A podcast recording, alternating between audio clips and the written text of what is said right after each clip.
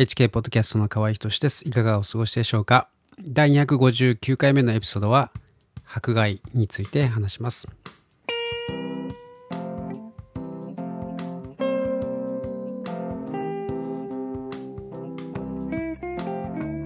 前回前々回とですね僕はイエスも信じるようになったきっかけについて話しました最初は母が信じて、えー、僕が、えー、兄弟の中でですね最後にイエス様を信じるようになりました、えー、実はですね同じ頃に、え父も信じました。父はあ最初母にですね、えあじゃあすいません、えーと、父はですね最初母が、えクリスチャンになるというふうにですね言った時にまあ、じゃあ離婚するかというふうにですね、えー、答えたですね。で、まあそういう家系ですし、まあ仕方がないと思ったのでしょう。えー、しかし母はですね、えー、わかりました。でも、せめてこの薄い本を一冊読んでからにしてくださいと。えー、仙台に至る祝福というですね、滝本明という牧師が書いた本をですね、渡したんですね。それは偶像崇拝の過ちについてですね、書かれた本でした。父はそれを読むと、まあ一晩でですね、読んで、これが正しい、信じるとですね、一発で、え、改心したんですね。まあ今までやってきたことが間違いであって、まあそれどころかですね、悪魔崇拝であるということを認めることが奇跡的にできたんですね。その罪を悔い改めてイエス様を受け入れました。とまあこんな感じですね。我が家はほんの数ヶ月の間にですね家族全員がイエス様を信じるということになりました。これは日本の家庭あ家族としてはですね激レアらしいですね。それはあの素晴らしい、えー、スタートだったんですけれどもそこからが困難でした、えー、まずですねおばあちゃんがものすごく怒りました。で親族を集めて、えー、親族会議を開いたんですね、えー、まあ、今まで優しかったおばあちゃんがですねあとおばさんたちも、まあ、母に容赦なくですねこう罵声を浴びせるわけです。まあそれは子供ながらにですねとても怖かったのを覚えてます。で夜中になるとですねよくおばあちゃんが泣き叫ぶようになりました。で夜中2時ぐらいえー、えー、と2時間ぐらいですね、えー、12時ぐらいから2時ぐらいまで。ずっと大声でですねわめき散らすんです。で毎晩ではなかったですけれどもそうですね大体毎週23日ぐらいは、えー、そういうことがあったんです。で、まあ、家族は2階で寝ていてでおばあちゃんはあまあ離れというか離れじゃないけれどまあ家はつながってはいるんですけれど廊下でつながっていてちょっと離れたところにいるんですけれども廊下のところでですね。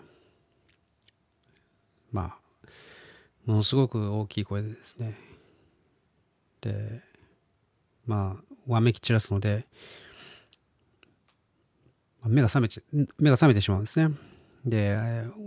もうあまりにも怖いので神様に助けを求めてですね、まあ、みんなで祈って、えー、いました。で、まあ、いくらなんでもですねこうずっとわめき散らすっていうのは不可能だと思うんです。で、まあ、頭がおかしくなったのかなとか何かこう悪霊に取りつかれているのかなと、まあ思うわけです。で、泣き叫ぶ声がですね、とても恐ろしくて、で普通の泣き声というよりも、こう、怨念という感じだったんですね。で、この時、ああ、悪霊って本当にいるんだなと確信しました。悪霊にとってはですね、これまで自分に忠実に仕えてきた家族がまあ、真実の神様に奪われてしまうというこれほどですね大きなダメージはないんですね。で悪霊のこうもだえ苦しみというかあそれがですねおばあちゃんを通して現れていたかのようでした。まあそうでもなければですね、何ヶ月もこう、泣き叫び続けるって、ちょっと普通じゃできないと思うんです。で、まあ、なんとかしてですね、このイエス様への信仰から、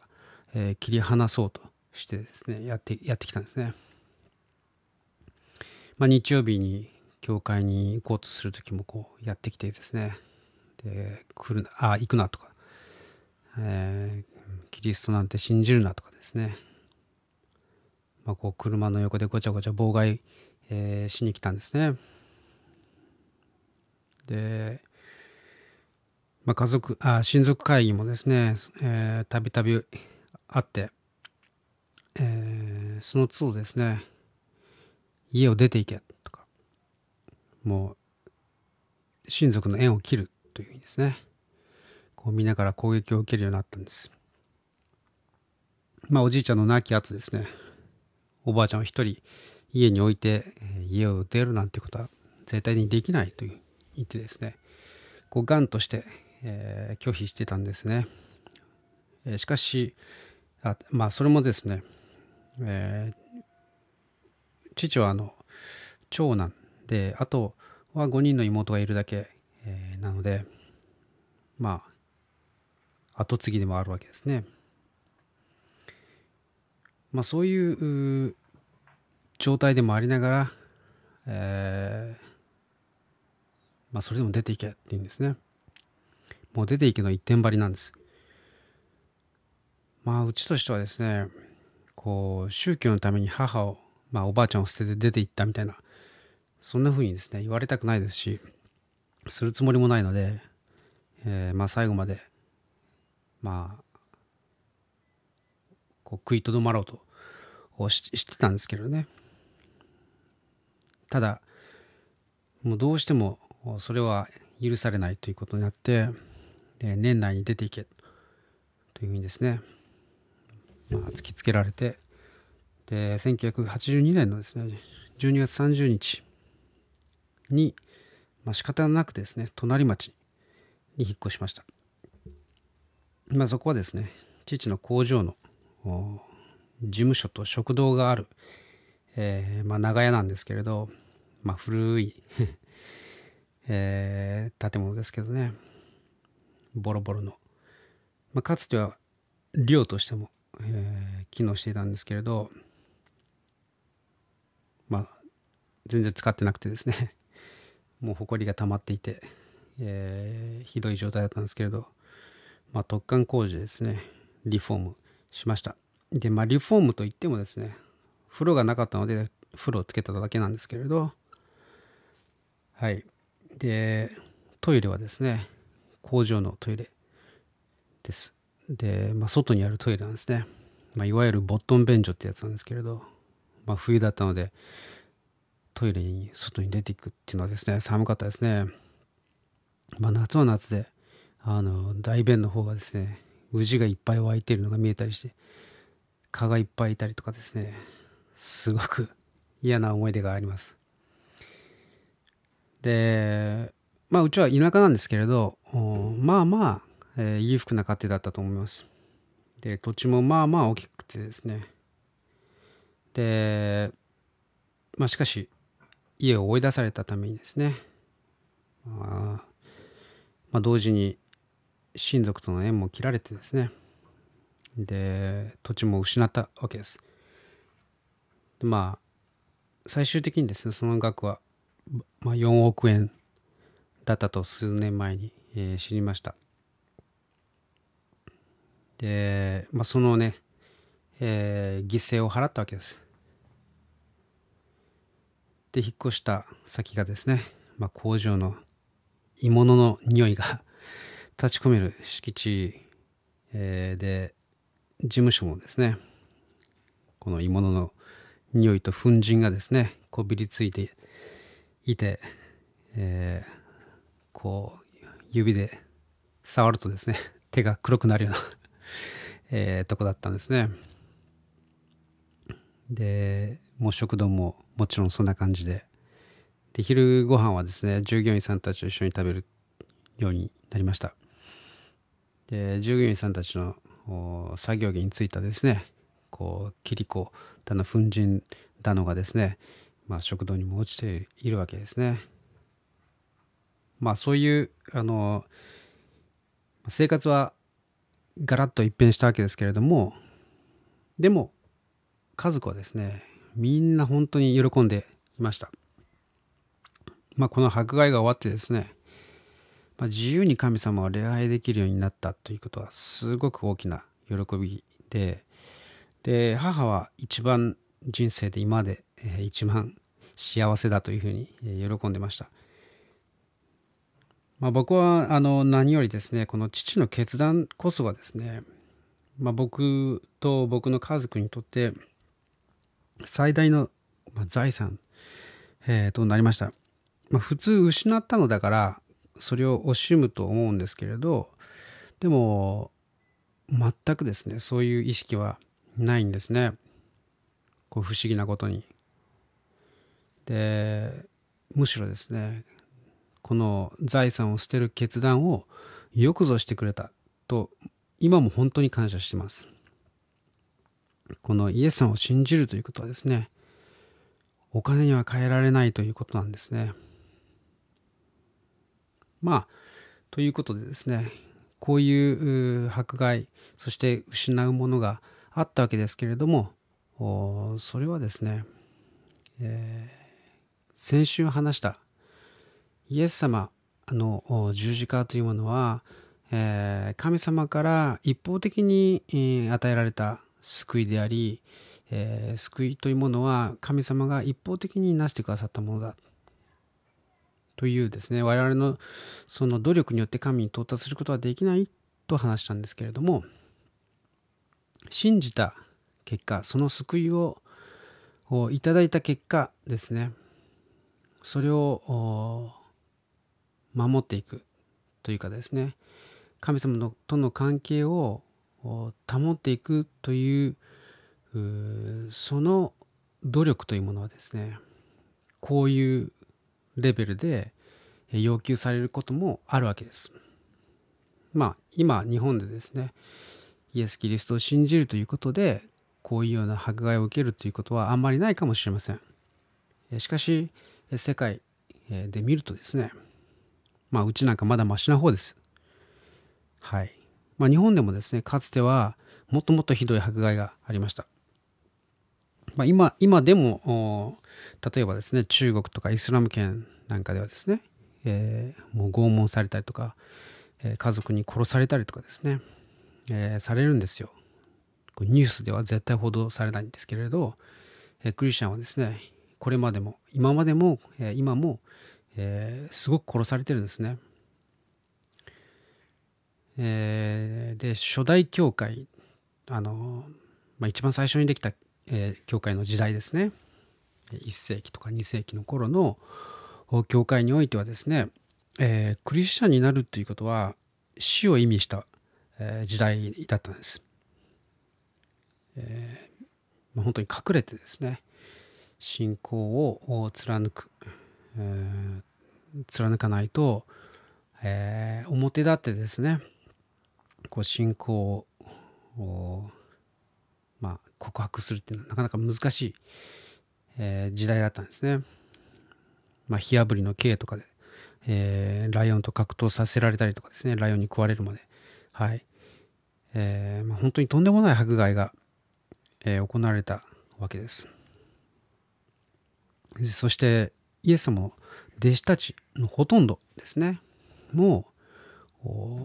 結局殺されたわけです。で日本でも、まあ、キリシタンですけれど、まあ、何十万人とですね虐殺されてるんですね。あまり知られてないかもしれませんけれど、えー、そんなにいっぱい殺されてきたわけです。結構本当にむごたらしい殺され方をしていたようです。そしてまた戦時中のですねクリスチャンも迫害を受け、えー、捕らえられ、え、拷問を受けたわけです。まあこのようにですね、え、魂の救いというものは人のよ人の努力によって達成できるものではない神様からの一方的な介入によって、えー、救いは与えられるわけですけれども、まあ、救いというのはですね、えー、言ってみれば溺れている人が助けてもらうようなものなわけです。溺れ溺れている人に向かってですね、頑張ってここまで泳いできなさい。そうすれば救ってあげるからとは言えないですよね。溺れている時は自分で自分を助けることができないわけですから完全に他者から、え手を借りてですね助けてもらわなければ、え助からないわけです。まあそれと同じようにですね魂の救済というものも神様の手によって、えー、救い出されない限りは救われないわけです。でも救われた結果どういう人生を歩むかというのはそれぞれあるわけですね。はい。まあイエス様がこう言っています。えー、マタイによる福音書のですね16章の24節から26節、をちょっと読みますね。それからイエスは弟子たちに言われた。誰でも私についてきたいと思うなら自分を捨て自分の十字架を追いそして私についてきなさい。命を救おうと思う者はそれを失い私のために命を失う者はそれを見出すのです。人はたとえ全世界を手に入れても誠の命を損じたら何の得がありましょう。その命を買い戻すのには人は一体何を差し出せばよいでしょう。はい。まあ、どんなに金を持ってもですねどんな金持ちになってみても自分の命を損じたらですね一体何の得があろうか。誠の命を損じたらですねその命を買い戻すには人は一体何を差し出せばよいのでしょうか。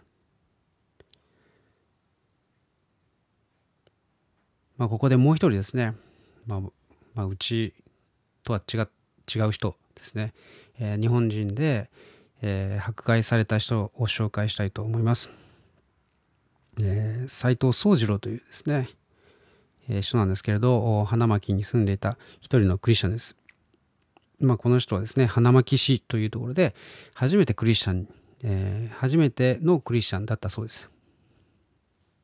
まあ、今からですね、この斉藤宗次郎さんについて詳しく書かれた、えー、ある文章からですね、えー、ちょっと紹介させてもらいます。えー、藤宗次郎は岩手県の花巻に1887年に禅宗の寺の三男として生まれました。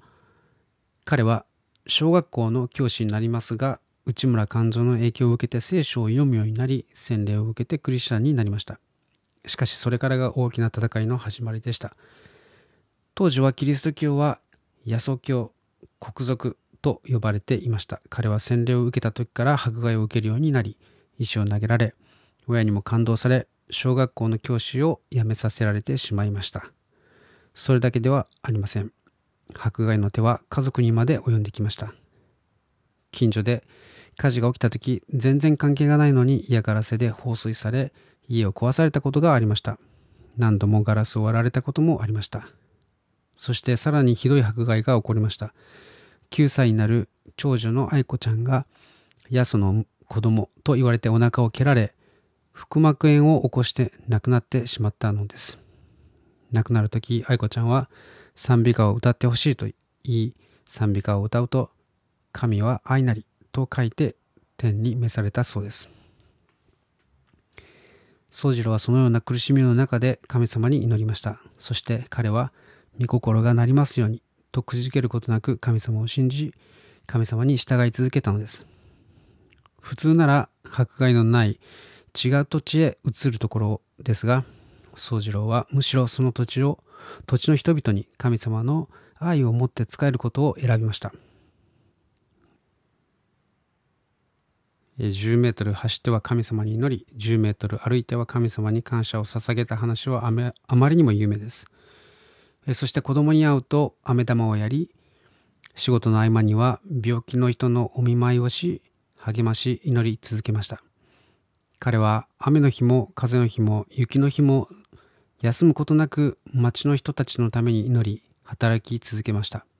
彼はデグノボーと言われながらも最後まで愛を貫き通したのです。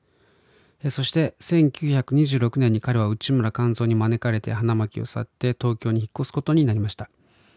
花巻の地を離れる日、誰も見送りには来てくれないだろうと思って駅に行くとそこには町長をはじめ町の有力者、学校の教師、生徒、神主、僧侶、一般人や物乞いに至るまで身動きが取れないほど集まり、駅長は停車時間を延長し、記者がプラットフォームを離れるまで徐行させるという配慮をしたというのです。実はその群衆の中に、えー、若き日の宮沢賢治もいたのです。えー、それは彼が、えー、斎藤宗次郎が御心がなりますようにと祈り神様の御心に従った強い信仰とどこまでも人々を愛し続けた愛の技がそうさせたのだと思います。この人こそ東に病気の子供あれば行って看病してやり西に疲れた母あれば行ってその稲束を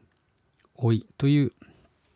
宮沢賢治の詩にあるようなことを普通にやっていた人でした。そういう宗次郎の生活ぶりを見ていた宮沢賢治が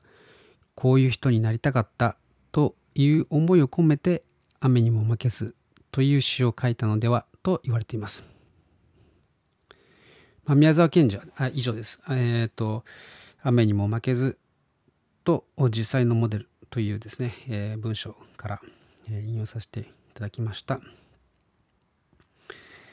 えー、宮沢賢治はですね、えー、日蓮宗の人で、えーまあ、彼の死後ですね、えー、メモにこの詩が記されていたのが発見されて、えーまあ、世に知られることとなったそうです。まあ、雨にも負けずの詩はですね、まあ、これは日本人の良心ととも呼べるようなものだと僕は思うんですね。まあ、誰でも心を打たれ共感するところだと思います。まあ、そのモデルとなった人が実は、えー、この斎藤宗次郎というですねこの迫害の中あ人に愛をですね、えー、尽くした一人のクリスチャンであったということなんですね。日本人の誰もが、えー、ああいう人になりたいと思うような人がですね、実はキリストの愛を体現しようとですね、まあそのキリストの愛を伝えた、伝えていた人なわけです。えー、使徒パウロはこう書きました。誰でもキリストイエスにあって経験に生きようとする者は迫害を受けます。またイエス様はこう言いました。あなた方は世にあっては困難があります。しかし勇敢でありなさい。私はすでに世に勝ったのです。とまあですね、まあ、イエス・キリストを信じるということは、えーまあ、時としてですね、すごく難しいというか、えー、困難困難があったりもします。しかし本当に価値があると信じていることのためにはですねやはり、えー、命を懸けるということがですねできるわけです。そしてイエス様の焦点からですねそのために殺された人たちイエス様の名のゆえにですね殺されてきた人たちというのはもう本当に数えきれないほどいるわけですね。神様から救いはただで、え、いただくことができます。そして一旦救われた時にですねもう永遠の命を受けているわけですからもうこの地上のですね限りある人生というものはいかに神様の栄光のためにですね生きるかということなわけです。まあ、そんな偉そうなことをですね、まあ、僕は言えるような、え、身分ではありませんけれども、まあ、というのもですね、クリスチャンになってからも、えー、本当に順調にですね、こうまっすぐ歩んできたわけでもなくてですね、まあ、本当に右に左に、えー、上がったり下がったり、えー、いろんなあ歩みをしてきましたので、なので、本当に、えー、真面目なクリスチャンであったわけではないんですよね。まあ今になって本当に、え、世の中がですね、もうどうにもダメだ。このままだと本当に、えー、滅びに向かってしまうということがですね、もうずっと前から聞かされていたことが、もうどんどん、えー、現実にですね、こう、まあ、現実というか実現というかですね、成就していくというのを目の当たりにしてですね、これは知っておきながら、もうずっと前から聞かされていながら、口を閉ざしていてはいけないと思ってですね、そして本当に、えー、もう一回、真面目なクリスチャンになろうと思ってですね、そして、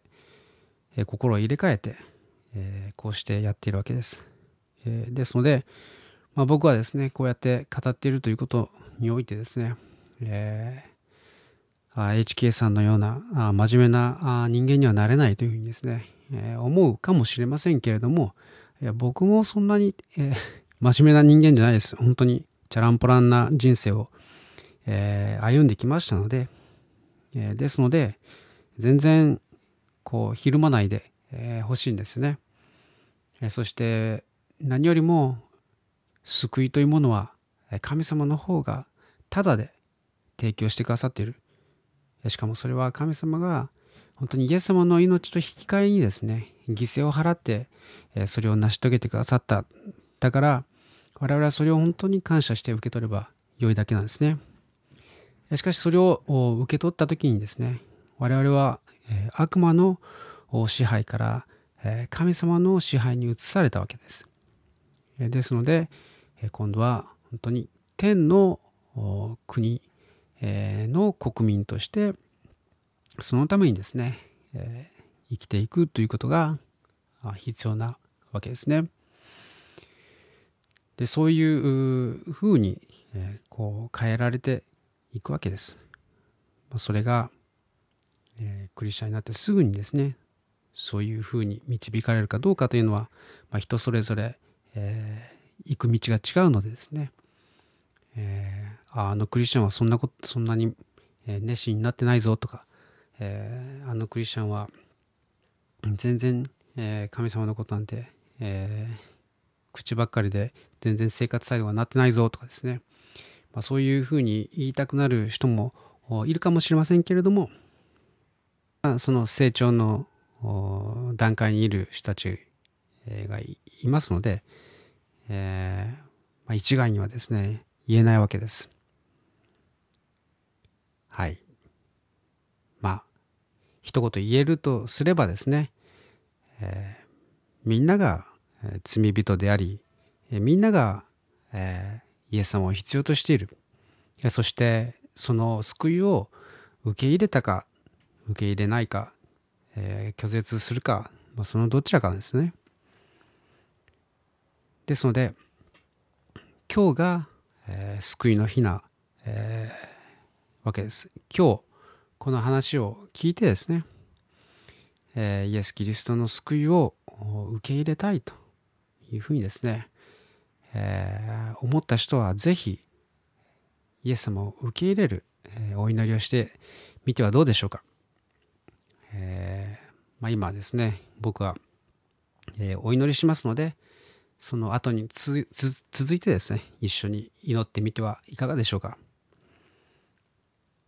えー、では、お祈りします。えー、僕があ一言言うので、その後に続いて、え、祈ってください。愛する天のお父様、私はイエス様を受け入れます。私は罪人であるということを認めます。イエス様の十字架の死が私の罪のためであったということを信じます。イエス様を私の救い主として心に招きます。